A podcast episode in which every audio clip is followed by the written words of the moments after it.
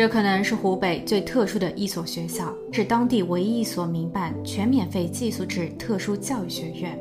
开办十二年以来，他先后接纳了五百名七至三十岁年龄跨度的残障学生，他们在这里学习、培训、康复和托养。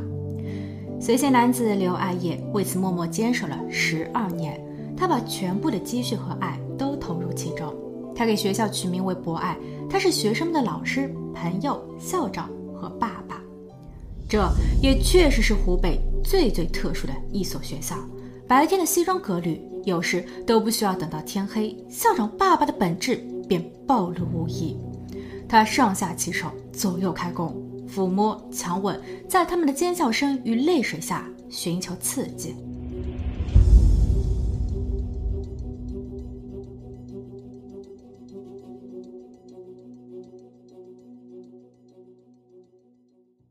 Hello，大家好，我是妮妮。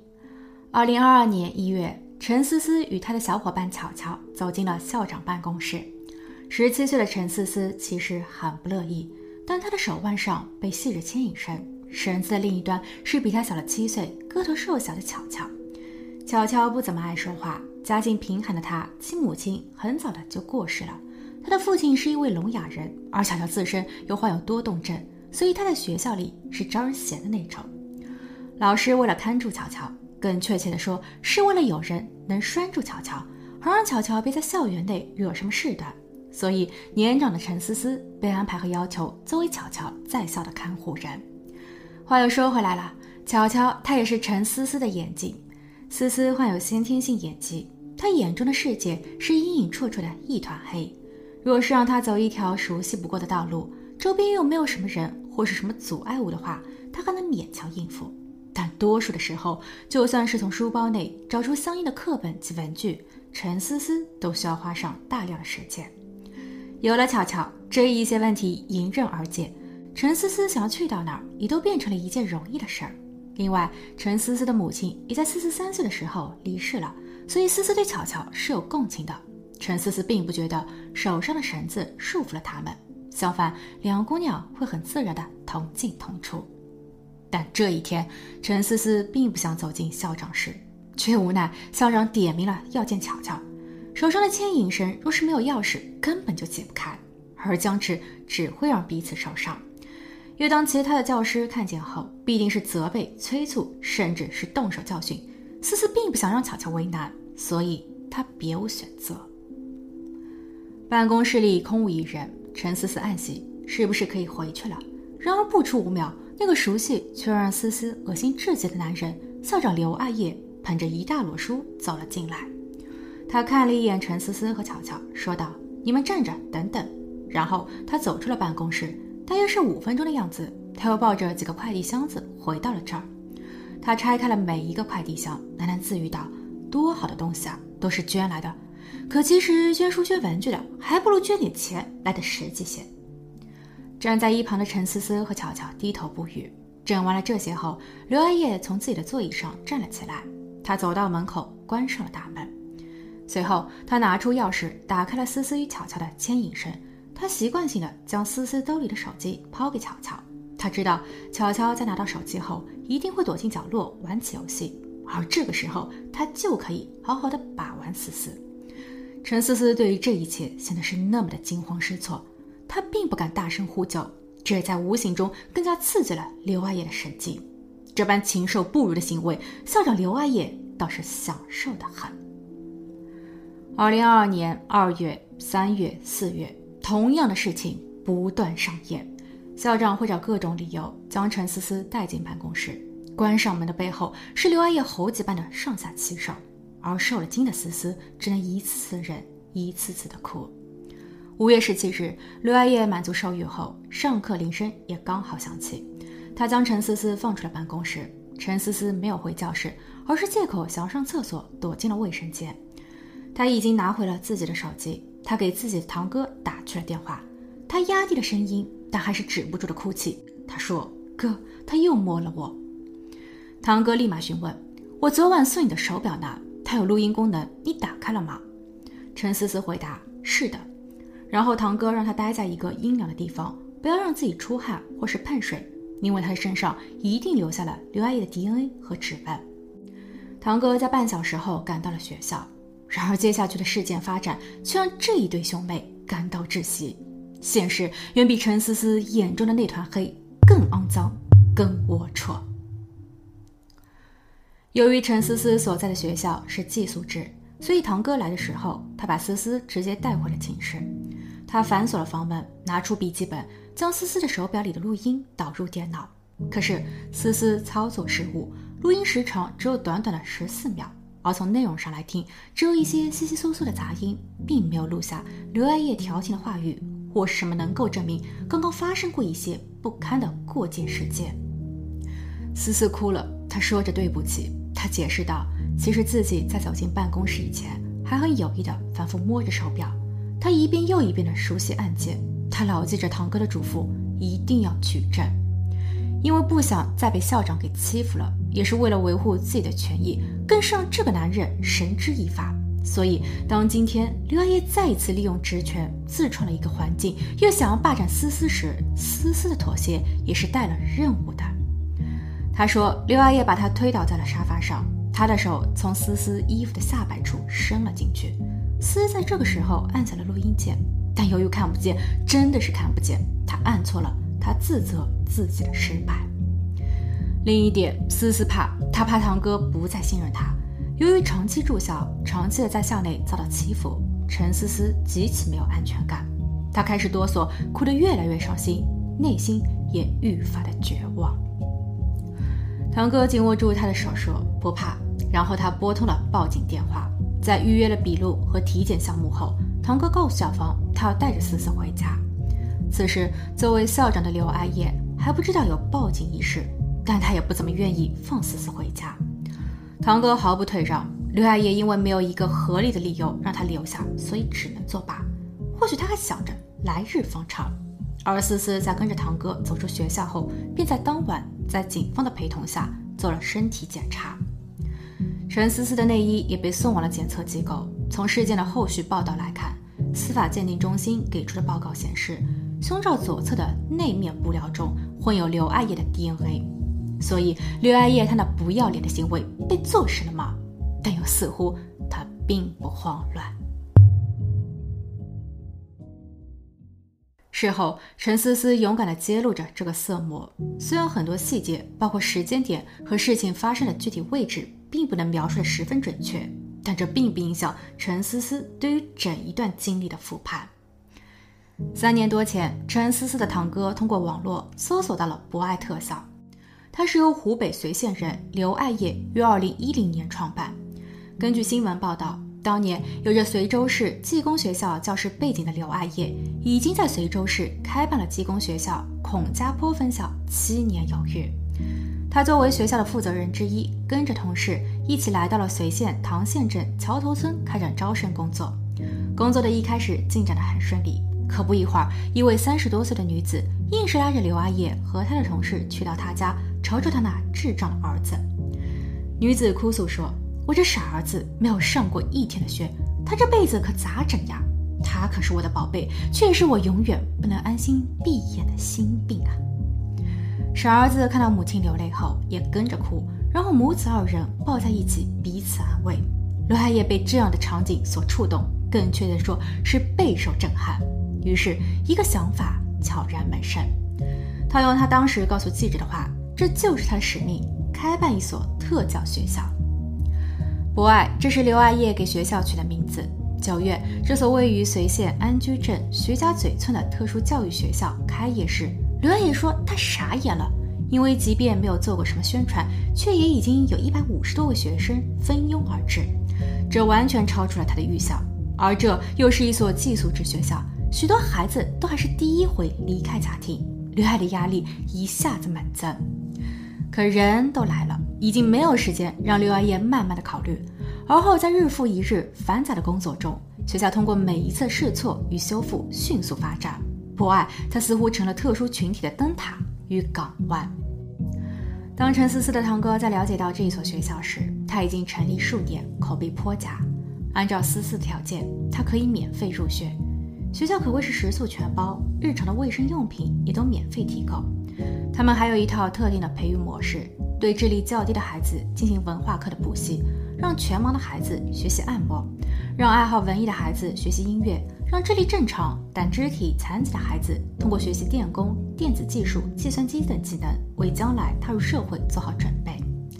这一些在堂哥看来是实实在在的。堂哥还了解到，校长刘爱叶为了更好地肩负起这一份责任，他已经鼓励全家人都参与进了学校管理工作。他们包了近一百亩的农田，通过种植香菇、土豆、灵芝的农作物作为学生平时的餐食，多出来的农产品也会卖了换钱，给孩子们采购物资，所以孩子们在这不会受到委屈。堂哥对此也很放心。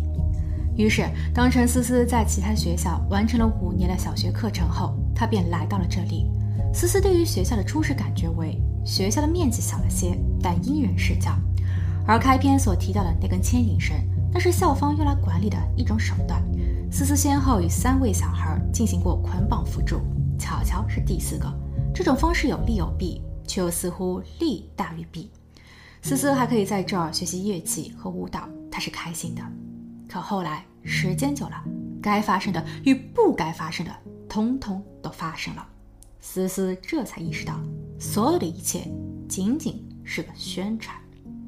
二零二二年五月，在陈思思被接回老家过五一假期时，他终于开口。他把校长摸了自己的事情告诉了堂哥。堂哥听后无比的震惊与气愤，他向单位请了五天的假，一直在思索着如何才能帮到思思。然后他购买了一只带有录音功能的手表，教会了思思如何操作。十七日的一早，他将思思送去学校时，特意告诉思思要勇敢。思思听明白了他的意思。现在，陈思思正坐在警局做笔录。他说的几点，让在旁陪同的堂哥那是听得一愣一愣。包括学校的宣传带有欺骗性，住在里头的学生不但吃的不好，一年到头也都很难见着荤腥。白菜、包菜、豆腐，或是在土豆里餐点中没，那都已经算是高等的待遇了。而学校那所谓的十七位有教育背景和资质的优良教师职工，则更是瞎扯。根据思思说。前一天还是一位普通的门卫大叔，次日他便可以在课堂上教授数学。讲台上的他耀武扬威、自我膨胀，却没有一个人敢说不字，因为他的腰间总是系着一根皮带。每当他恼怒、呵斥，亦或是他觉得他有必要发泄一下自己的情绪时，即便是犯了错的学生已经认错了，也还是少不了一顿暴揍。多动症的巧巧就是受害者之一，他的身上总是青一块紫一块的。思思有几次在无意间碰到了巧巧，她直叫疼。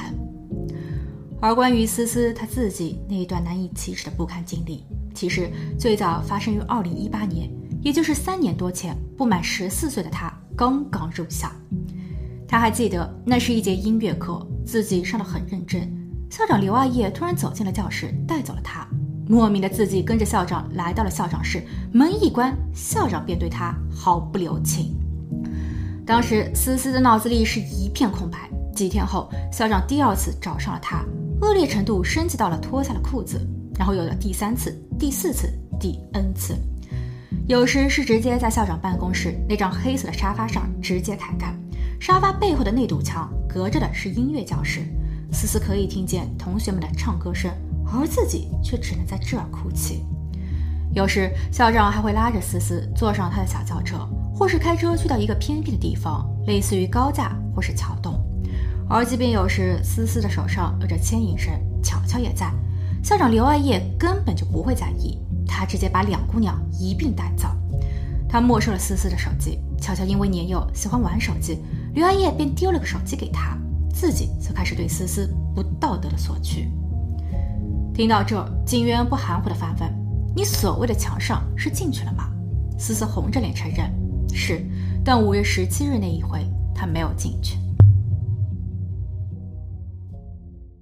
陈思思的首次笔录持续了将近两个小时，期间他提到了一个人周同学。周同学比思思小了一岁，一个个子高挑、内向、沉默的女孩。她的父亲早年去世，智障的母亲后来再嫁。周同学的监护人是伯父伯母，但他却是跟着奶奶住农村。他的智力也有一些问题，而且近期又愈发的严重了。周同学也曾经被校长单独叫出去过，陈思思有问过他：“校长摸你吗？”周同学点了点头。所以警方很快找上了周同学，然后通过他，另一位姓张的同学也被传唤，他们都是刘阿叶可恶行为的受害者。二零二二年五月十八日，刘阿叶被刑事拘留。一个月后的六月二十四日，他被捕。学校以放假为名解散了当时在校生一百一十多位。由于事发突然，陈思思没有拿回自费购买的乐器，他、周同学以及相关的教师等被再度传唤。陈思思在堂嫂的陪同下完成了第二次笔录。这一次，警方的问题更多更细，思思的情绪也开始波动。警方提问：“为什么不拒绝？”思思回答：“刘阿姨会让巧巧把我给拉进去。”警方再问：“巧巧呢？他为什么会若无其事？”思思答：“他那么小，能懂吗？不过有一回，巧巧在边上玩手机时，曾有意无意的把现场给拍摄了下来。我发现了，我想要把视频发送给堂哥的，但由于事忙，我没有操作成功。第二天一早，刘亚叶便找上了我们，他抢过了我的手机，删除了视频。”我可以交出自己的手机的。如果有谁能够帮助我恢复一下数据，那就可以证明我压根没有撒谎。而如果巧巧在的话，起码就这一部分内容，他是可以作证的。警方回答：“好吧，那把手机留下。但你也知道，巧巧在三月时意外溺水，很可惜，你现在少了一位最有效的人证。不过这刘爱叶，他就从来都没有对巧巧下过手吗？”陈思思摇了摇头说：“我怎么知道？”你不去问问刘阿叶吗？他是想等巧巧再长大一些吗？没过多久，陈思思的身体检测报告出来了。报告显示，陈思思的阴部伴有撕裂，但在其中并没有提取到刘阿姨的 DNA。更多的人证在此时开始发生，不过这内容微妙了点。多位博爱特校的学生表示，他们有见到过校长带着女同学私下行动。有部分人回忆到，在上音乐课时。因为教室和校长室仅一墙之隔，隔音效果并不是怎么很好，所以他们能偶尔听见从校长室里传出的女生哭声。曾在博爱特校当后勤的林老师作证说，他有看见过校长载着陈思思和巧巧外出学校，他也有瞧见校长的手曾经摸过陈思思屁股。曾与之共事的梅老师还表示，陈思思曾经告诉过他校长有不当行为。梅老师确认是什么个不当行为。思思说他摸了她。梅老师曾有多次有意的在校长约谈思思时去敲门，门被打开了，但似乎里面也没有什么异常。而同样怀疑是被校长占了便宜的周同学，他的监护人蒋女士表示，周同学自从去了博爱后，胆子变得越来越小，他会常常的把自己藏在门后，走路的步子越来越迟疑，越来越轻。他对于周边的风吹草动也都很惊恐。让周女士很不满的是，学校出了这么一件大事，但在周同学做笔录的环节时，相关机构却只是通知了村里的妇联做陪同。蒋女士只能在后期私底下问周同学，以便了解情况。但因为治理原因，周同学的表述很含糊。蒋女士只是肯定了一件事，那便是刘校长曾经真的把周同学压在了身下。当校长要脱去周同学的裤子时，周同学开始尖叫反抗，校长给了周同学一个巴掌。有一位三十七岁的弱智学生曾回忆说，他也留意到那一日从校长办公室里传出的周同学的哭声，而那一日，当周同学从校长的办公室走出时，他的脸是红红的。蒋女士本想带着周同学去做妇科检查，却被当地的多家医院给拒绝了，理由是此类的检查需要由公安机关陪同，况且处女膜的完整与否，并不能与刘阿叶是否越界直接关联。所以事情发展到了这一步，刘阿姨应该做梦也都会笑醒吧？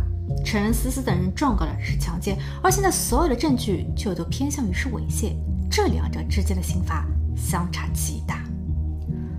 二零二二年十二月，一审开庭，果然刘爱叶暗自窃喜，因为没有强奸的切实证据，没有在公众场合发生不当行为，相关的多位证人因为存在智力缺陷，其证词不予采纳。而陈思思所谓的第一次发生于十四岁以前，其客观证据也明显不足，所以被告刘阿叶最后仅仅因为摸了陈思思、周同学和张同学，被判犯有强制猥亵罪。二零二三年二月十日，当陈思思的家属收到了判决书时，有期徒刑三年零六个月的字眼格外扎心，这在他们看来极其不公。另外，本案在开庭判决时，陈家未被通知到场。思思眼盲心不盲，这是他堂哥否定判决书的发言。堂哥在其后申请上诉，却被告知已经过了抗诉时限。在家属再三的坚持下，随县人民检察院终于同意了抗诉申请，但仅过去了一周，又被驳回。二零二三年六月十六日，陈思思的堂哥在网络上发帖，因为本案仍旧有许多未解的疑点。陈思思交出了曾经被巧巧在无意间拍摄下的不雅视频的手机，后期堂哥又把思思的另一部手机也交了上去。他这样做是希望警方能够具体查一查，可直到结案的那一天，他们才拿回了第二部手机。那么第一部手机呢？那段视频是否有被还原？这些问题是没有答案的。警方赔了一部新的手机给陈思思，后来又因为说找不到陈思思的录音手表了，他们又赔了一只手表。堂哥是真的不愿意相信刘安叶的背后有什么后台，但现实的情况却又让人不得不联想。周同学的代表律师也提出质疑，因为周同学是在无监护人的情况下被笔录的，不同的时间完成了两份笔录，其内容竟一模一样，而内容都是一些基本的情况，比如家庭住址、在哪读书等，所以这笔录的意义是什么呢？另外，在本案中所提及的另一位受害者张同学。他家更是什么都不知情，没有人出庭，没有委托代理律师，最后就是连刑事判决书都没有收到。博爱特校已经被吊销了办学许可证，场地被转租给了一家工厂，还没有来得及装修。曾经的女生宿舍楼夷为平地，曾经的音乐教室里没了乐器。不知是谁在校长室和音乐教室之间的那个墙壁上凿了一个洞。那并不是一堵厚重的墙，却曾经隐藏过不堪的往事。校长室里原有的沙发和桌椅已被搬空，剩下了一摞红彤彤的捐款展示牌。有人做了计算，捐款金额的总和近百万人民币。而就在当年事发的仅一个月前，刘爱叶顶着慈善的光环，一腔孤勇的光荣事迹，被包括央视新闻、新华社、光明网在内的多家知名媒体进行正面报道。五百个孩子，一位爸爸，五十六岁为孩子们遮风挡雨的刘爱叶说：“不怕你们笑话，我身上的现金从来没有超过一千元。”现在校园里遍地瓦砾，杂草丛生，同学们被遣散回家，有的去了新的学校，有的去了托管所，还有的也只能待在家中，或者说他们的家人迷失了方向。陈思思则终日难眠。不仅仅是因为向公众揭露了自己的过去，他所带来的压力，更是因为在后来不止一位陌生人致电责备他，说是因为他刘爱叶完了，学校没了，一个残疾的娃又开始拖累了一家人，而校内有一百多号人，这一回被丝丝牵连和坑害的超过了一百家。而若是陈思思能够牺牲一下自我，让这一个类似于托管机构的学校还能继续营业，大家也都能够恢复正常的生活。陈思思，你一个本就不健全的人，又何必较真呢？哼，好一个现代版的吃人血馒头的真实案例，也由此该案件再度发酵。六月十七日，随县人民法院发表声明，随县人民法院高度重视，第一时间成立工作专班。对案子进行全面审查，最新情况将及时向社会公布。那么这一回它会有结果吗？它会是第 N 个徐州八海案，利益当前，少不见从轻发落，还是近期刚刚所发生的鼠头鸭脖事件，舆论可推动执法呢？可就算是把相关的涉案人都处罚了一遍，实质上或者说是在系统中根源上没有做出任何改变的话，那么同样的事情。一定还会发生，是需要后续每一次依赖着舆论吧？那么司法的公信力去了哪儿呢？好了，今天的案子就分享到这，我们下期见。